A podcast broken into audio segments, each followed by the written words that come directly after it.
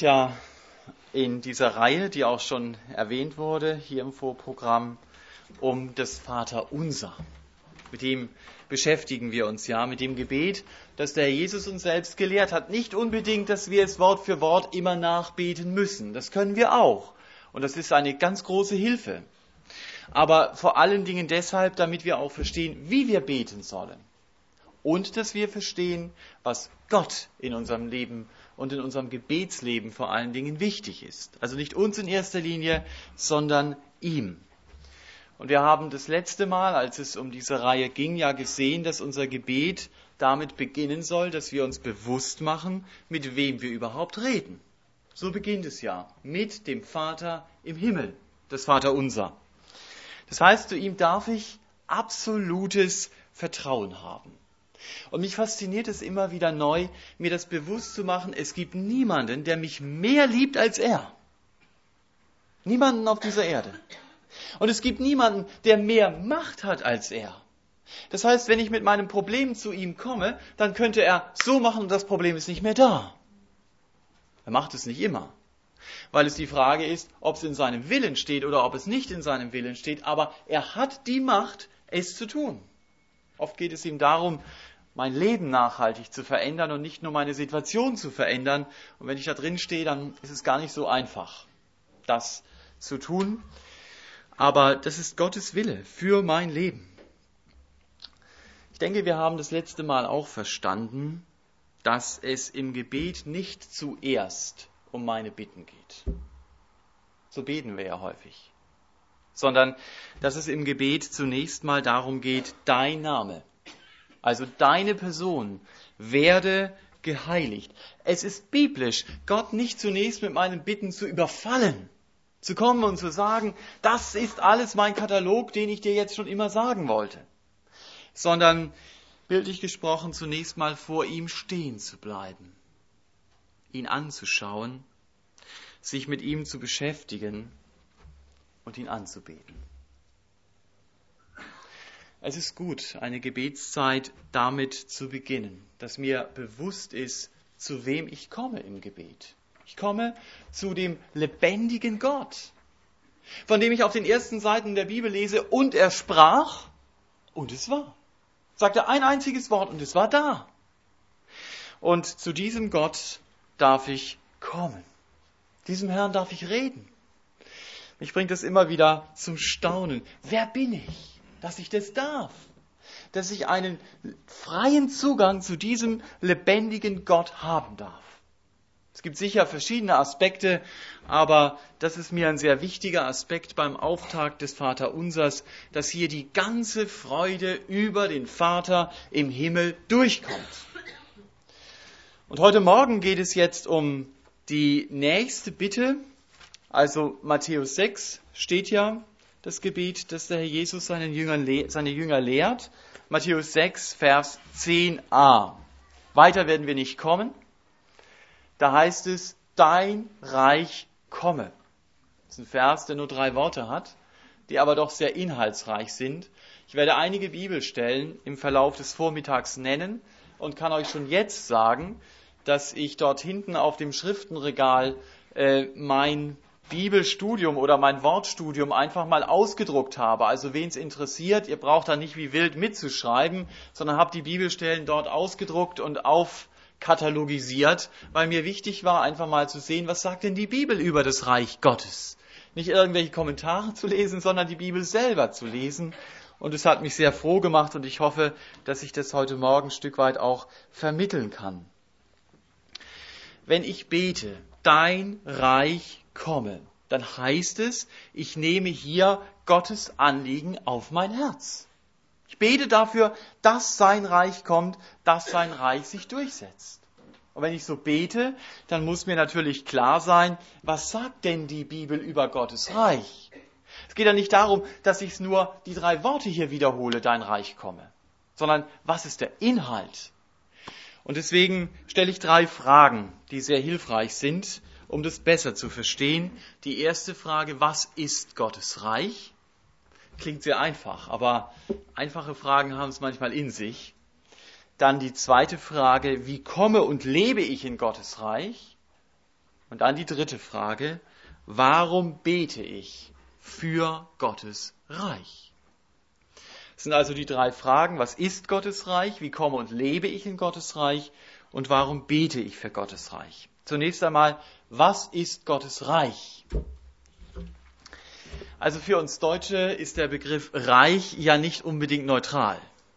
Ja, also wenn man das einfach hört, Reich, dann denkt man ein Volk, ein Reich, ein Führer. Oder man denkt ähm, an Heim ins Reich, dieses Motto gab es auch mal. Oder man denkt an Nürnberg und den Reichsparteitag. Ja, das ist also nicht positiv. Es gibt auch Bücher, die für die junge Generation kann das eigentlich gar nicht so gut einordnen. Das Reichsliederbuch. Um welches Reich geht es denn da? Das ist sicher nicht das Nazireich, sondern das Reich Gottes. Aber wir merken, mit dem Begriff Reich haben wir schon ein bisschen Probleme. Wenn die Bibel vom Reich redet, das ist ja das Wort, das in der Bibel steht, dann meint sie kein Staatsgebiet wo ich hinfahren kann, das irgendwo auf dieser Welt liegt, das ich im Atlas anschauen kann. Reich beschreibt Gottes Herrschaft. Reich Gottes ist überall dort, wo Gott an erster Stelle steht, wo er herrscht. Es ist überall dort, wo Gott regiert. Und hier muss ich eben unterscheiden zwischen der Tatsache, dass Gottes Reich heute schon besteht und dass Gottes Reich noch kommt. Das gibt es mehrmals in der Bibel, dass man eine Spannung hat zwischen dem man sagt, schon jetzt und noch nicht. Und genauso ist es bei Gottes Reich. Deswegen erste Aussage zu der Frage, was ist Gottes Reich? Gottes Reich besteht heute schon. Ein Glück. Es besteht heute schon. Ich möchte euch lesen eine Stelle aus Lukas 17 zum Reich Gottes, wo der Herr Jesus selber darüber redet. Lukas 17, Vers 20 und 21. Da heißt es, und als er von den Pharisäern gefragt wurde, wann kommt das Reich Gottes? Interessante Frage. Antwortete er ihnen und sprach, das Reich Gottes kommt nicht so, dass man es beobachten könnte. Auch wird man nicht sagen, siehe hier oder siehe dort, denn siehe, das Reich Gottes ist mitten unter euch. So hat Jesus das häufiger gemacht. Sie haben ihm eine Frage gestellt, haben versucht, ihn in eine gewisse Richtung zu drücken und seine Antwort ist ganz anders. Haben sie nie erwartet, dass er so antwortet. Sie haben nämlich auf ein sichtbares Reich gehofft. Wenn ihr euch mit dem Reich Gottes beschäftigt und diesen Begriff lest, auch in den Evangelien, in der Apostelgeschichte, werdet ihr merken, es hat ganz viel mit Sichtbarkeit zu tun. Ich zitiere das nur ganz kurz. Lukas 19, Vers 11 heißt es, er war nahe bei Jerusalem und sie meinten, dass das Reich Gottes sogleich erscheinen sollte. Was haben die denn da gemeint? Die haben gemeint, dass er sich auf den Thron Davids setzt und dass er proklamiert, ich bin jetzt der König. Die Jünger selber haben nicht wirklich verstanden, was Reich Gottes ist.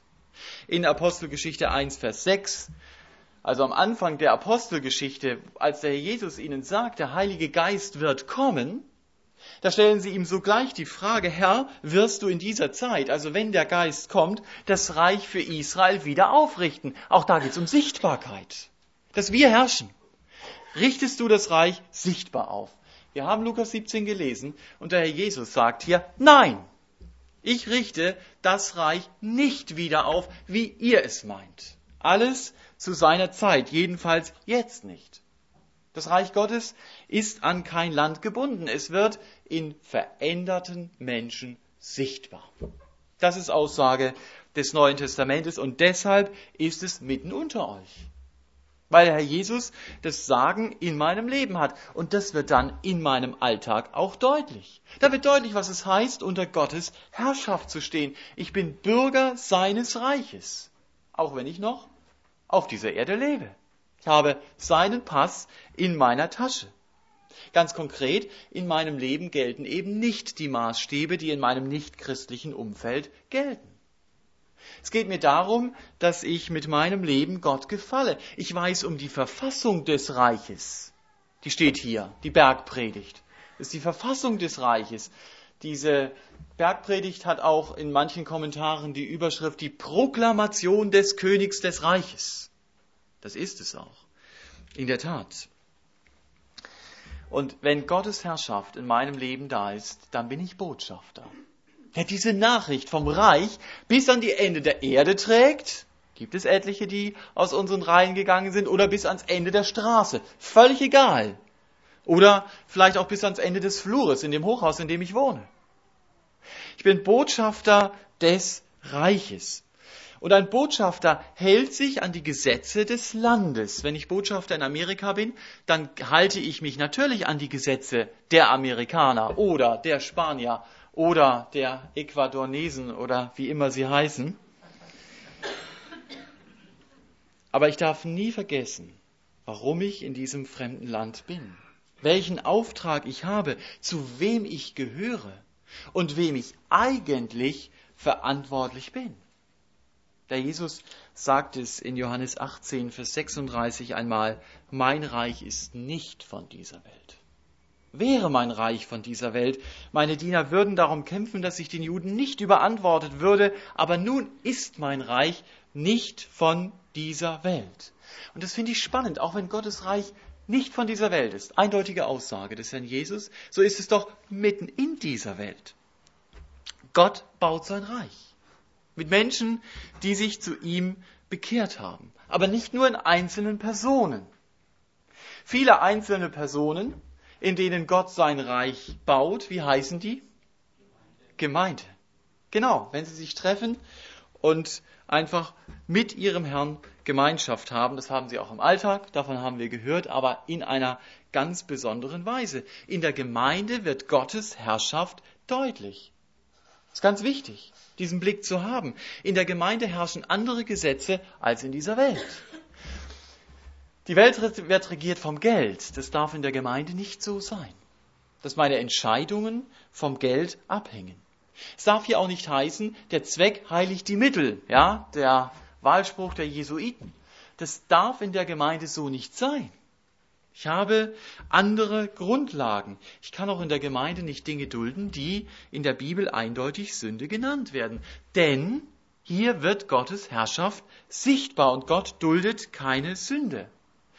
Wir haben das gehört in dem, was der Markus uns erzählt hat. Gott will, dass ich Sünde hinter mir lasse. Darum geht es ihm ja. Er will mir ja vergeben. Nur ich soll bereit sein, ich muss bereit sein, Dinge loslassen zu wollen.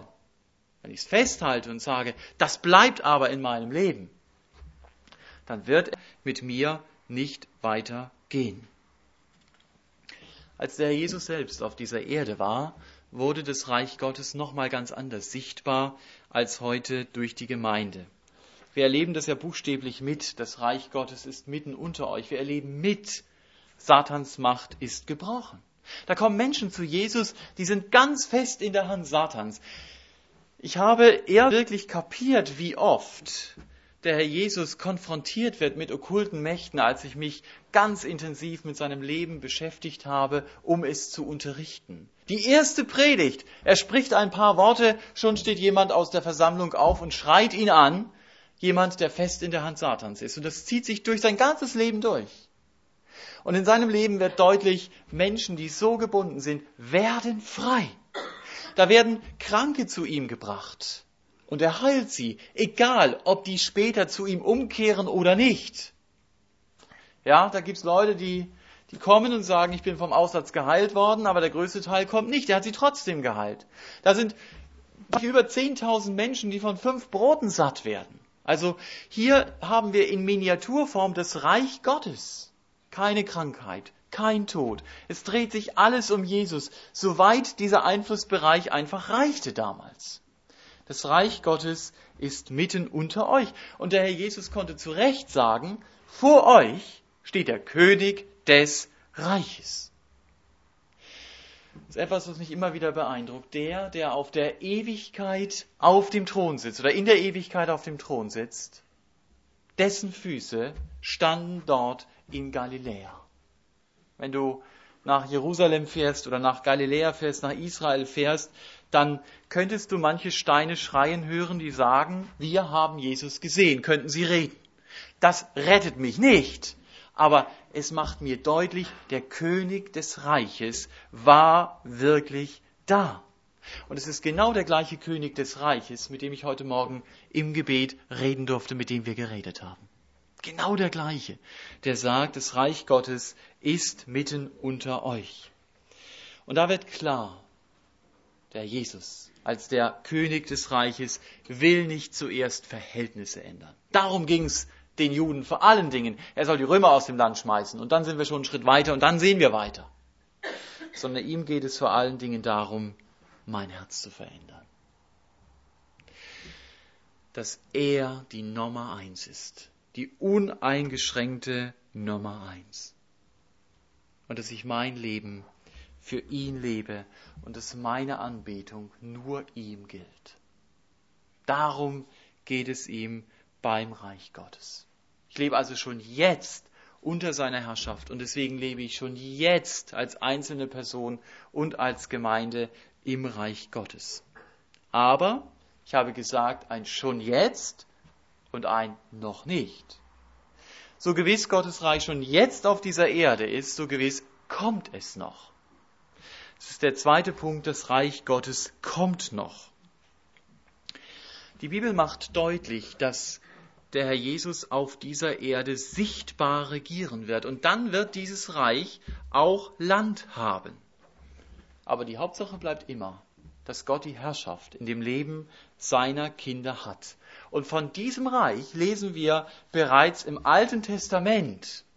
Ich möchte euch das lesen aus Daniel 2, da lesen wir von dem Standbild des König Nebukadnezars aus vier verschiedenen Materialien, symbolisiert vier verschiedene Weltreiche, Babylon, Medo-Persien, Griechenland und Rom. Und wir lesen dann in Daniel 2, Vers 44 und 45. Da heißt es, Daniel 2, Vers 44, und in den Tagen dieser Könige wird der Gott des Himmels ein Königreich aufrichten, das ewig nicht zerstört werden wird. Und das Königreich wird keinem anderen Volk überlassen werden, es wird all jene Königreiche zermalmen und vernichten, selbst aber wird es ewig bestehen. Wie du gesehen hast, dass von dem Berg ein Stein losbrach, und zwar nicht durch Hände, und das Eisen, die Bronze, den Ton, das Silber und das Gold zermalmte. Ein großer König, ein großer Gott lässt den König wissen, was nach diesem geschehen wird, und der Traum ist zuverlässig und seine Deutung zutreffend. Ich möchte ergänzend noch lesen aus Kapitel 7, den Vers 27. Da heißt es, und das Reich und die Herrschaft und die Größe der Reiche unter dem ganzen Himmel wird dem Volk der Heiligen des Höchsten gegeben werden. Sein Reich ist ein ewiges Reich und alle Mächte werden ihm dienen und gehorchen. Das sieht Daniel bereits im Alten Testament und genau das trifft auch so ein. Nachdem die Reiche dieser Welt ihr Pulver verschossen haben, kommt Gottes ewiges Reich. Und meine Hoffnung ist, ich werde dabei sein. Ich werde bei diesem Reich dabei sein, wenn jedes Knie sich einmal beugen muss, um seinen Herrschaft anzu, äh, Herrschaftsanspruch anzuerkennen. Wenn Gottes Plan auf dieser Erde durchgesetzt wird, das Thema vom Reich Gottes, das durchzieht die ganze Bibel. Wie so ein roter Faden. Es beginnt schon auf den ersten Seiten der Bibel. So ist es, wenn Gott herrscht. Ja, also ein Leben ohne Sünde. Und dann kommt der dramatische Einbruch der Sünde. Das Sündenchaos beginnt. Und schon erwählt Gott ein Volk, das Volk Israel, um der Welt zu zeigen, wie ein Leben unter Gottes Herrschaft aussieht. Der Mose sagt's mal dem Pharao, wer es mitschreiben will, in 2. Mose 9, 29, du sollst erkennen, sollte er erkennen, der Gottkönig, die Erde gehört dem Herrn. Darum geht es. Psalm 24 greift es auf, die, des Herrn ist die Erde und ihre Fülle, die Welt und die darauf wohnen. Ich wohne auf der Welt. Also gehöre ich dem Herrn und nicht mir selber. Ich kann also nicht das machen, was ich will mit meinem Leben. Es kommt darauf an, dass Gott durch mein Leben das tun kann, was er sich vorstellt. Und dann, wenn wir in Gedanken weitergehen, kommen wir zu den Propheten. Die zeigen, die Sünde Israels besteht genau darin, dass sie nämlich Gottes Herrschaft ablehnen. Sie sagen es wörtlich. Ach komm, lass uns in Ruhe mit dem Heiligen Israels. Das kannst du wörtlich in den Propheten nachlesen. Sie wollen diese Herrschaft.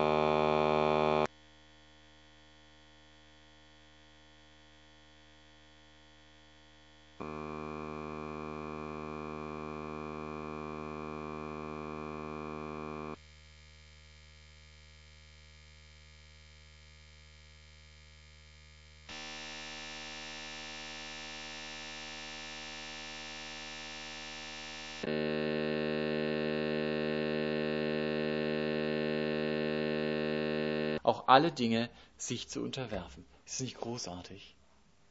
Ich habe ein Bürgerrecht im Himmel und deswegen weiß ich, der Herr Jesus wird mich rausholen. Ich werde ihm persönlich begegnen, weil ich zu seinem Reich gehöre. Und eine ganz kleine Ahnung von diesem Reich bekommen wir eben auf den letzten Seiten der Bibel, wo wir merken, dieses Reich ist so unaussprechlich, das, das kann ich gar nicht in menschliche Worte fassen. Aber Gott wird regieren und ich mit ihm. Wir haben es gelesen hier in Philippa 3. Ich habe einen neuen Leib und ich werde an der Seite des Herrn Jesus leben und er wird allein herrschen. Es ist seine Sache, wie er mich rausholt. Ob das mit der größten Luftrettungsaktion aller Zeiten, mit der Entrückung ist, oder ob ich sterbe und ihm begegne. Eins weiß ich. Ich werde in seinem kommenden Reich leben. Und ich kann das sagen, wie Paulus es formuliert in 2. Timotheus 4, habe es meinem Vater auf dem Sterbebett gelesen, weil es wirklich ein Triumph ist, wo es heißt, der Herr wird mich erlösen von allem Übel und er wird mich retten in sein himmlisches Reich. Das ist deine Hoffnung. Die hast du heute Morgen. Brauchen gar nicht so traurig zu gucken oder so ungläubig zu gucken. Da geht es, Paulus sagt, schließt diesen Versen an, ihm sei die Ehre von Ewigkeit zu Ewigkeit, weil er das getan hat. Das darf ich glauben, er hat es mir schriftlich gegeben. Wir haben uns also gefragt, was ist Gottes Reich? Die Antwort heißt seine Herrschaft im Leben von Menschen. Und die besteht schon heute, aber es ist auch seine zukünftige Herrschaft auf dieser Erde. Darauf warten wir. Sagen wir immer. Machen wir das wirklich? Warten wir wirklich drauf? Wie es jemand mal in der Bibelstunde hier gesagt hat, was wäre, wenn Jesus heute käme und er sagt, ich habe heute nichts Wichtigeres vor. Das hat mir echt gefallen, weil ich dachte, das muss die Lebenshaltung sein. Die zweite Frage, wie komme und lebe ich in Gottes Reich? Das ist die wichtigste Frage, die ich in meinem Leben stellen muss. Ich kann mir viel Gedanken machen über Gottes Reich, aber wenn ich nicht drin bin, nützt mir das alles gar nichts. Ich bin so dankbar, dass die Bibel mich nicht im Regen stehen lässt, dass sie mir sehr klar sagt, wie ich dieses Bürgerrecht in Gottes Reich bekomme.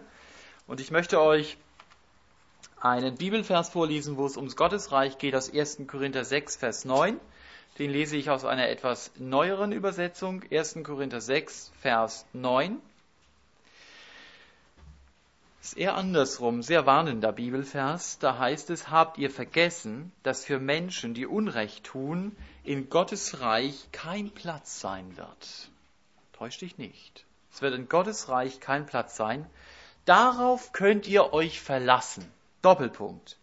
Keiner, der unzüchtig lebt, keiner, dem irgendetwas wichtiger ist als Gott, kein Ehebrecher, kein Mensch, der sich von seinen Begierden treiben lässt und homosexuell verkehrt, wird einen Platz in Gottes Reich haben. Auch kein Dieb, kein Ausbeuter, kein Trinker, kein Verleumder oder Räuber. Und all das sind einige von euch gewesen, aber jetzt sind eure Sünden abgewaschen. Durch Jesus Christus gehört ihr ganz zu Gott und durch seinen Geist seid ihr freigesprochen. Darauf kannst du dich verlassen. Das hat nicht Mensch gesagt. Das sagt Gott selbst. Und vielen dieser Dinge würde man heute sehr widersprechen. Wie kann man so etwas sagen? Das sagt Gott selber. Er sagt, darauf kannst du dich verlassen, wenn das in dein Leben dominiert, wirst du Gottes Reich nie sehen. Aber wir haben den elften Vers gelesen und der macht sehr viel Mut. Genau darin haben nämlich die Korinther gelebt. Paulus hat hier nicht hypothetisch geredet und die Korinther haben gedacht, ach ja, da, wo lebt man denn so noch? Sondern sie wussten, ja, das ist unser Leben gewesen. Und Paulus sagt, ihr seid Bürger des Reiches, wenn ich das einfach mal so übertrage, auch wenn ihre Vergangenheit so aussah. Was war denn da passiert? Dass die im Reich Gottes waren. Sie haben den Worten des Herrn Jesus geglaubt. Zum Beispiel Worten, wie er sie in Markus 1, Vers 15 sagt, das Reich Gottes ist herbeigekommen, tut Buße und glaubt an das Evangelium. Das heißt, sag Gott im Gebet ganz konkret, Herr, ich habe die Herrschaft, die du als Anspruch für mein Leben hattest, in meinem Leben abgelehnt. Ich habe ohne dich gelebt. Und dann, wie wir es gehört haben, bekenne konkrete Schuld ihm auch als Sünde.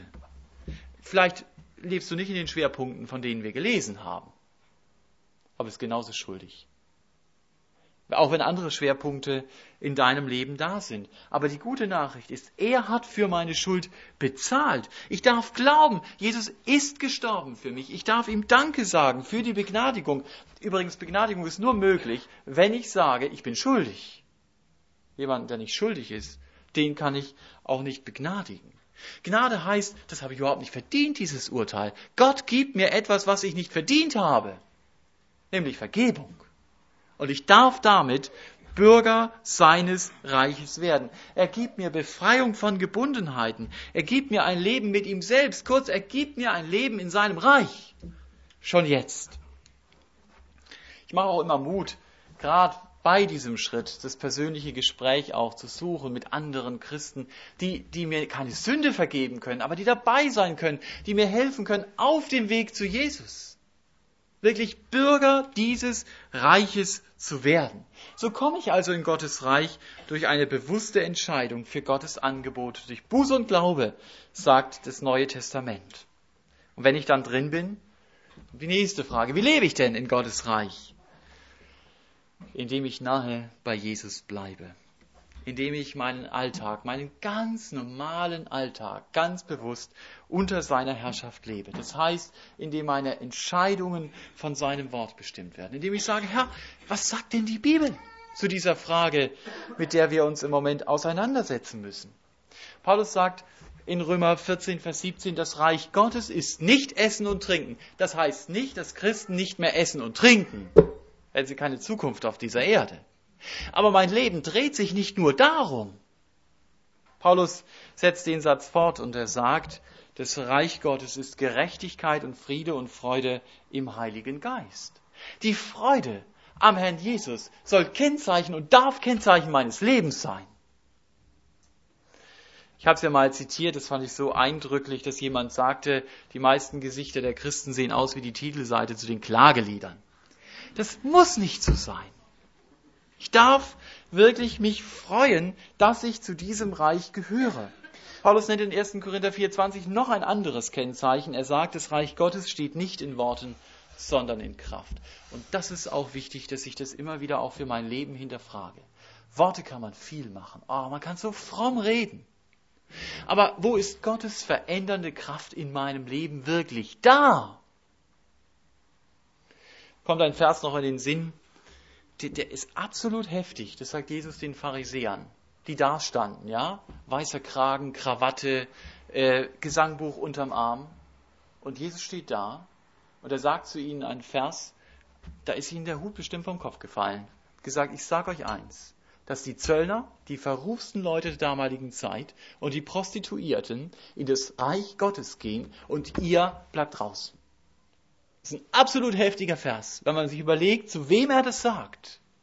Aber das macht deutlich, wie ernst die Entscheidung ist und dass ich mich fragen muss, ist da Gottes verändernde Kraft? Ist seine Kraft in meinem Leben da? Dass ich Ja zum Willen Gottes sagen kann und Nein zur Sünde. Wenn du zu Jesus gehörst, dann kannst du das. Dann ist es dein Erbe, das er dir gibt und dann darfst du das auch in Anspruch nehmen. Ich muss mich von der Sünde nicht mehr beherrschen lassen. Ich darf durch die Stadt gehen und ich muss nicht jedes Plakat als Mann anglotzen. Ich darf als Frau durch die Stadt gehen und muss nicht wer weiß wie darauf achten, dass ich möglichst attraktiv bin, dass alle mir nachschauen. Ich darf in Freiheit leben. Ich finde es so gewaltig, was dieses Leben mit Jesus ausmacht. Und dass ich unter Gottes Herrschaft lebe. Das wird gerade daran deutlich, an den Auswirkungen des Geistes Gottes, von dem Paulus sagt, er ist ein Geist der Kraft, der Liebe und der Zucht oder der Selbstbeherrschung. Verstehen also, es geht nicht nur darum, dass ich auf Gottes ewiges Reich warte, mich in den Sessel setze und sage, gut, jetzt warte ich auf Gottes ewiges Reich, sondern dass ich heute mein Leben unter seine Herrschaft stelle und dass ich mich von ihm gebrauchen lasse, sein Reich auch auszubreiten. Das soll mein wichtigstes Gebetsanliegen sein. Wir kennen diesen Vers aus Matthäus 6, 33.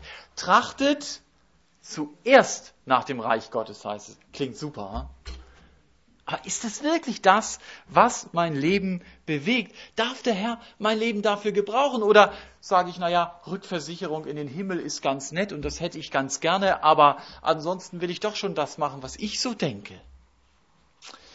Wenn das meine Lebenseinstellung ist, dann habe ich ein Versprechen Gottes. Habe ich. Ist nicht ganz, ganz positiv sein Versprechen. Er sagt, weißt du, wenn du so lebst, dass du dein Leben für dich selber festhältst, sage ich dir eins, du wirst es verlieren. Nicht physisch, aber den Plan, den ich für dein Leben habe, weißt du, wo der landet? Der landet in der Schublade. Und das ist nicht, was ich wollte für dein Leben. Das ist etwas, weil du mich ausgebremst hast. Biblisches Beispiel im Alten Testament Simson. Riesige Verheißungen. Gott hat einen riesigen Plan für sein Leben gehabt. Und er ist schlussendlich als der erste Selbstmordattentäter gestorben. Das war nicht Gottes Plan. Er wollte nicht, dass Gott in seinem Leben herrscht. Der Jesus sagt, wer seine Hand an den Flug legt und sieht zurück, der ist nicht geschickt zum Reich Gottes. Aber wer bereit ist, sein Leben ihm zur Verfügung zu stellen, der hat sogar das Versprechen, der hat auch ein Versprechen, dass er schon in dieser Zeit und einmal in der Ewigkeit das zurückbekommt, was er hergibt. Auch vielleicht nicht unbedingt physisch, äh, ja, physisch oder materiell, aber wenn ich Dinge tue, die mir auch nicht leicht fallen. Also ich glaube, der Markus ist jetzt nicht jubelnd dahin gegangen und gesagt, ah, ich kann später zur Arbeit kommen, gehe ich doch mal dahin. Das fällt mir überhaupt nicht leicht. Aber nachher merke ich, da ist Freude da in meinem Herzen. Da lebe ich ein Stück weit mehr in der Freiheit, die Jesus mir gibt. Das ist das, was Jesus in meinem Leben wirken möchte. Hier gibt er Dinge zurück. Ich muss Verluste verarbeiten. Aber die Freude am Herrn hilft mir, das zu verarbeiten, auch wenn ich es nicht immer so locker abschütteln kann. Und deshalb können wir uns nur Mut machen. Noch einen Vers rausgeschrieben aus dem Hebräerbrief, Hebräer 12, 28, da heißt es, weil wir ein unerschütterliches Reich empfangen. Ey, das ist Wahrheit. Zusage. Du empfängst, wenn du zu Jesus gehörst, ein unerschütterliches Reich. Lasst uns dankbar sein und Gott dienen mit Scheu und Furcht, wie es ihm gefällt darf das nie vergessen. Was Jesus für mich getan hat. Und wenn ich begriffen habe, was er für mich getan hat, dann werde ich für ihn leben. Dann werde ich für sein Reich da sein. Wir haben uns also gefragt, wie komme und lebe ich in Gottes Reich? Die Antwort ist durch eine persönliche Entscheidung für Jesus Christus auf der Grundlage von Buße und Glaube. Und ich lebe in diesem Reich, in dem Gottes Reich Priorität Nummer eins in meinem Leben ist in dem Gottes Herrschaftsanspruch da ist. Und zuletzt und ganz kurz, warum bete ich für Gottes Reich? Weil es mein Ziel ist, dass Gott die Herrschaft in dem Leben von einzelnen Menschen übernimmt. Die Herrschaft in der Gemeinde hat und die globale, sichtbare Herrschaft bekommt. Es ist faszinierend, dass Gott mich in diesem Plan durch sein Gebet hineinnimmt. Gottes Reich soll mir ein ständiges Gebetsanliegen bleiben. Das ist mein Ziel. Auf das gehe ich zu und ich erinnere mich im Gebet immer wieder daran, wenn ich dafür bete, du, diese Erde ist nicht mein Zuhause. Mein Bürgerrecht ist im Himmel. Dahin bin ich unterwegs und das hilft mir auch, das Ziel im Auge zu behalten. Und mich hier unten nicht zu verzetteln.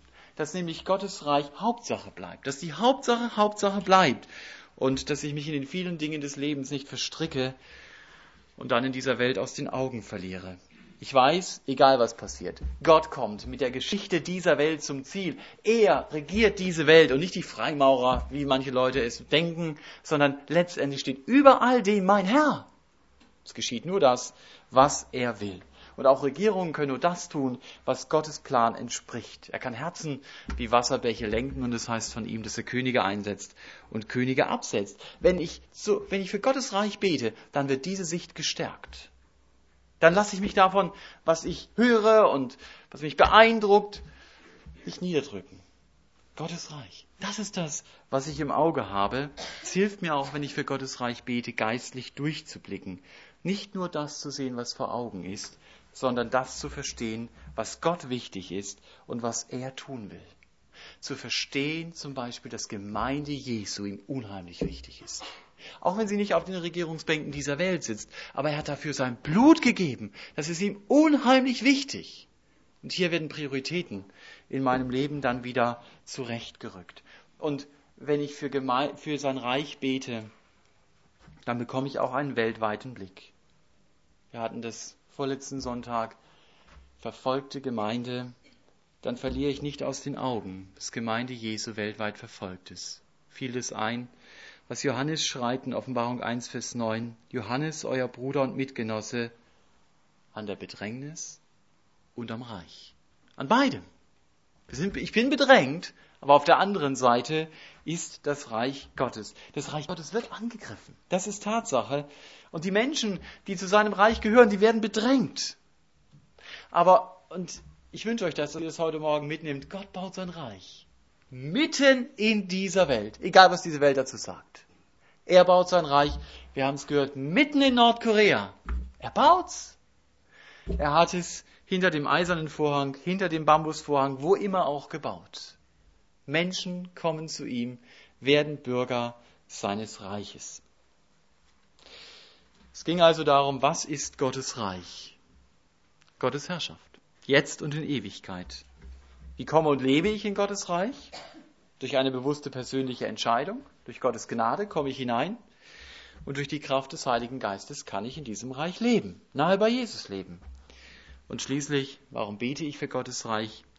Es schärft mir den Blick für die Dinge, die Gott wichtig sind und hilft mir mein Leben diesem Gott zur Verfügung zu stellen, der seinen Plan in meinem Leben erfüllt und der seinen Plan für meine Umgebung durch mein Leben erfüllt. Amen. Ich möchte noch beten.